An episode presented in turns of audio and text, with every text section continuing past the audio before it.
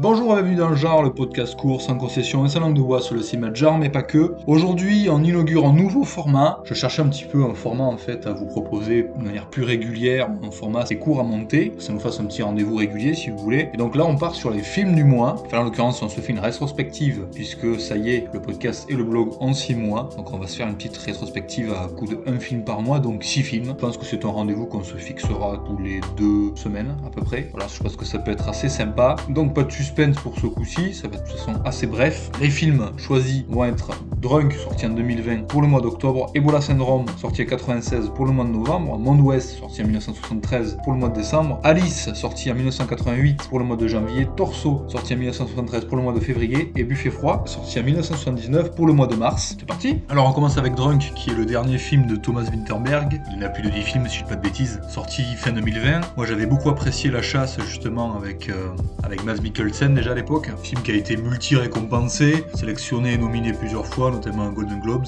aux Oscars aussi. On retrouvait vraiment des têtes qui sont connues dans le cinéma danois, Bo Larsen, Milan, Grant et j'en passe. Là, je vous fais vraiment des, euh, des chroniques sur le vif, hein. je relis pas ce que j'ai marqué sur le blog. D'ailleurs, ce podcast c'est plutôt à des gens qui ne suivent pas ce qui se fait sur le blog, puisque évidemment, ce sont des films que j'ai déjà chroniqués. Ce sera pas le cas sur les prochains films du mois, je vais essayer de vous garder la surprise quand même. Qu'est-ce qu'on peut dire sur Drunk? Excellent jeu d'acteur. Au final, il y a une bonne balance entre le dramatique et le comique, tout ça se mélange. Ça est vraiment du cinéma dans l'émotion. Il y en a beaucoup qui trouveraient ça, je pense, cliché. Ça fait aussi un peu film un peu cliché sur la crise de la quarantaine. Euh, mais c'est pas que ça, Drunk, justement. Après, il faut être voilà, un petit peu euh, tolérant au cinéma danois, le cinéma qui prend du temps pour installer des personnages, c'est quand même particulier. C'est un cinéma qui se réaliste, on passe notamment au Dôme 95 de Lars von Trier. C'est un film qui fait du bien aussi, je trouve quand même fin 2020. Les thématiques, euh, bon, c'est le cinéma de Victor Berg, donc c'est des thématiques assez humaines, assez universelles au final. Un film qui peut parler à tout le monde, je pense, si on lui laisse sa chance. La mise en scène est au poil, hein, comme toujours évidemment chez Winterberg. Donc ça, c'était le film d'octobre 2020. On passe au film de novembre 2020,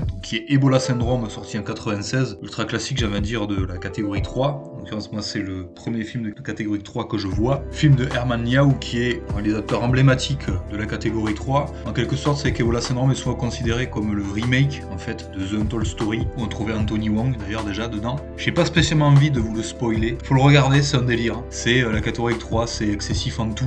Il y a toujours un côté euh, provocateur et, comique en fait, avéré. C'est un film qui, je pense, euh, transgresse beaucoup de, conventions, beaucoup de, tabous, beaucoup de, bon goût. C'est la catégorie 3, quoi, qu'on aime bien. je pense qu'on consacrera un cycle d'ailleurs à la catégorie 3. le final est dantesque. Pourtant, je, je pensais avoir vu des trucs assez barrés compris dans le cinéma asiatique. Là, euh, une niche inconnue s'est ouverte à moi euh, par ce biais-là. Et je regrette vraiment pas ce que j'ai vu. Bon, après, c'est sûr que c'est de l'exploitation, donc faut, quand même outrepasser le, la réalisation, surtout euh, avec les pieds. Hein. Anthony Wong, ça, sort quand même pas mal, mais c'est un délire, quoi. C'est la catégorie 3, encore une fois. ensuite, intéressez-vous. Sur le blog, j'ai, je le remettrai dans la description. J'ai mis en lien une vidéo de du coin du bis qui a fait une excellente vidéo sur la catégorie 3 et en expliquant aussi au-delà, hein, de, parce que c'est vrai que souvent quand on parle de catégorie 3, on entend souvent action, horreur, épouvante, euh, des, trucs assez sanglants, assez, assez gore au final. Et ce n'est pas que ça la catégorie 3, ça regroupe tout un panel en fait de cinéma, en dehors de tout ce qui est provocateur, on va dire, ce qui va de, l'érotique au fantastique en passant par l'épouvante et l'action. Et euh, c'est important aussi de recontextualiser la catégorie 3 dans son contexte d'apparition politique mais aussi historique. Et puis surtout, bon, euh, Ebola Syndrome, c'est peut-être euh, l'occasion aussi de, revoir Anthony Wong dans un de ses rôles les plus magistrales. C'est très rythmé en plus, on n'a pas trop le temps de s'ennuyer. Donc voilà, je pense que c'est une bonne porte d'entrée. C'est peut-être euh, assez extrême parce que ça fait partie des, films les plus carabinés, on va dire, dans la catégorie 3. Faut savoir que la catégorie 3, c'est très peu sorti en France. On a quelques DVD qui sont ressortis là ces dernières années. Et ça reste très compliqué de trouver ça en France en bonne qualité. Voilà, en tout cas, si vous avez envie de voir des films no limites, catégorie 3, c'est, je pense que vous allez pouvoir vous éclater. Que vous n'ayez pas trop de tabous et de limites, on va dire, dans le cinéma. Ensuite, on passe au film de décembre 2020 qui est Monde Ouest, sorti en 73. C'est le deuxième film de Michael Crichton, qui est écrivain de science-fiction et qui a parfois adapté les histoires qu'il a écrites. C'est lui notamment d'ailleurs Jurassic Park. Monde Ouest a évidemment inspiré la série Westworld que je vous recommande pour ses thématiques. Bon, il faut se faire au rythme qui est assez lent, mais c'est une très bonne série. Je crois toujours me faire la deuxième saison d'ailleurs. Pour moi, Monde Ouest, tout simplement, c'est un très très bon film de science-fiction. Je comprends pas pourquoi c'est passé autant sous les radars. On retrouvait évidemment James Brolin Yul Brenner, Richard C'est un mélange de science-fiction, on va dire, euh, à la fois futuriste, à la fois steampunk, parce qu'il y a évidemment du western, il y a un côté action avéré. C'est un film qui a euh, l'air de rien euh, inspiré très certainement des Terminator. Carpenter lui-même avouait s'être inspiré du personnage de Yul Brenner, donc l'androïde, pour euh, accentuer le côté inhumain de The Shape dans La Nuit des Masques. oui, c'est quand même un film qui a influencé pas mal d'œuvres phares, on va dire, du cinéma de genre. C'est vrai que le côté cinéma bis se ressent assez peu. Le film est assez crédible, assez bien rythmé, je trouve. Les décors sont fabuleux.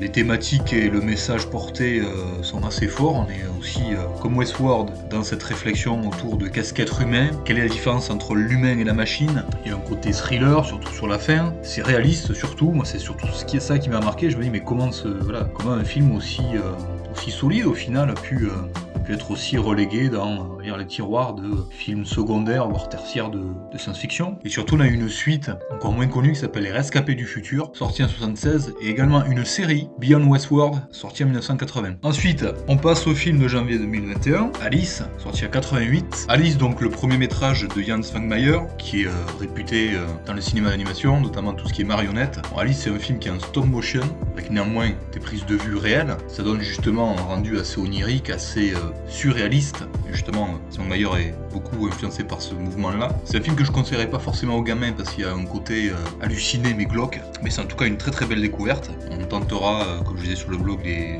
autres métrages du monsieur avec grand plaisir. Évidemment, c'est une adaptation du roman de Lewis Carroll. C'est néanmoins une œuvre qui a influencé Tim Burton, Terry Gilliam, c'est pas rien. Assez méconnu aussi, donc c'est bien de le mettre en avant. Le film est aussi particulier parce qu'il n'y a pas de musique et pas de dialogue. Il y a juste des lignes de texte en scripté. néanmoins, assez de second degré, c'est assez fou visuellement pour pouvoir tenir euh, toute la durée du film quand même. j'ai oublié de préciser, c'est un film tchèque. Voilà pour Alice. Ensuite, Torso pour le mois de février, sorti en 73. On s'est fait ça dans le cadre évidemment de notre cycle Slasher. C'est un film de Sergio Martino, originellement intitulé I corpi presentano trace di violenze canale. Ça fait partie des dix premiers films présentés par Martino, notamment La queue du scorpion, Ta vie c'est une chambre close, Dans moi seul est la clé, Jelly qui est assez connu quand même, pour les amateurs. On a eu quoi La montagne du dieu cannibale aussi un peu plus tard. Les comédies érotiques évidemment, ça c'était la grande, la grande spécialité chez les Italiens. 2019 après la chute de New York évidemment. Atomic Cyborg, fait voilà, c'est l'exploitation italienne quoi. Hein. Des westerns aussi. Euh, suivant les, modes qui marchaient le mieux euh, à l'instant T. Et donc Torso, sorti en 73, qui est un bon compromis entre le giallo, qui présente notamment beaucoup de traits communs avec le slasher, c'est pour ça que ce film est très intéressant. C'est un film dont le twist de fin mérite euh, amplement le visionnage, c'est pas trop mal joué, il y a vraiment deux parties dans le film qui nous amènent en fait euh, d'un slasher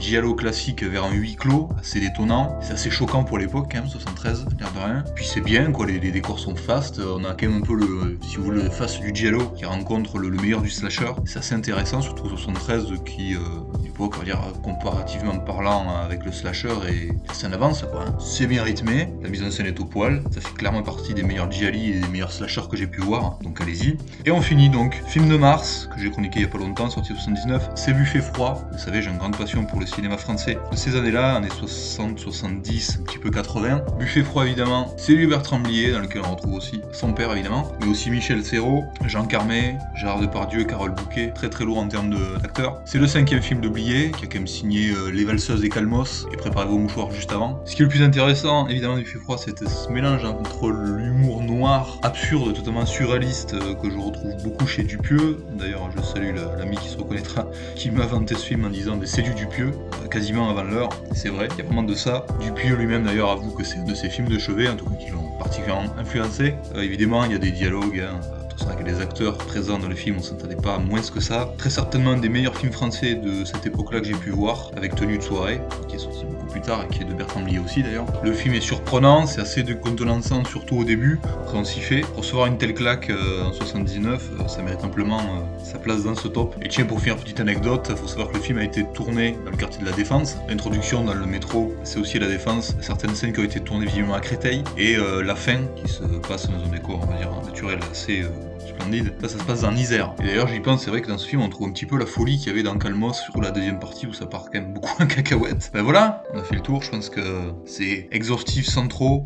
le, but, c'est quand même de vous donner envie de regarder ces films-là et de les mettre en avant encore une fois. Je vous rappelle, avant de se quitter, que Genre, c'est pas seulement un podcast, c'est aussi un blog sur lequel est chroniqué quasiment avec toutes les semaines, deux semaines. C'est rare qu'on passe plus de temps que ça sans chroniquer de films, que ce soit de la science-fiction, des thrillers, de l'épouvante, mais aussi plein d'autres styles. Je rappelle que ce podcast est disponible sur toutes les bonnes plateformes de diffusion, que ce soit iTunes, Apple Podcast, Deezer, Spotify, mais aussi plein d'autres bonnes plateformes. Évidemment sur PodCloud, qui est notre hébergeur principal, mais aussi Podbean, très très bon Podbean d'ailleurs, très très euh, application très sympa. Si vous habitez dans un coin où il y a peu de réseaux, c'est vraiment, euh, même si vous écoutez ça en bagnole, c'est parfait. Google Podcast et plein d'autres. Vous pouvez nous faire éventuellement des dons sur Utip. Vous pouvez me retrouver sur Twitter et sur Captain Watch. Ah, sur Captain Watch, euh, c'est très facile de me retrouver. Je suis le mec qui sous-note à peu près tous les films. Euh, c'est terrible parce que je suis en train de migrer justement les notes que j'avais sur euh, Sens Critique sur Captain Watch et je me retrouve encore à être un mec qui sous-note. le gros connard en fait. Je vous mettrai le lien dans la description. Sur le blog justement, on commence à se refaire une petite rétrospective sur Lucio Fulci puisque je vous l'annonce, je vous dis un petit peu, un des gros prochains podcasts, ce sera sur Lucio Fulci. Ça viendra clôturer notre cycle zombie justement. Mais vu que Fulci n'a pas fait que des films de zombies, on va essayer de se faire une rétrospective, on va dire, de ses films les plus quali, les plus emblématiques. Et euh, donc ça commence aussi sur le blog avec euh, notamment Le temps du massacre et Le venin de la peur. Voilà, ben, je vous dis à la prochaine pour un vrai podcast cette fois-ci. Donc dans quelques semaines pour de nouvelles perles du genre.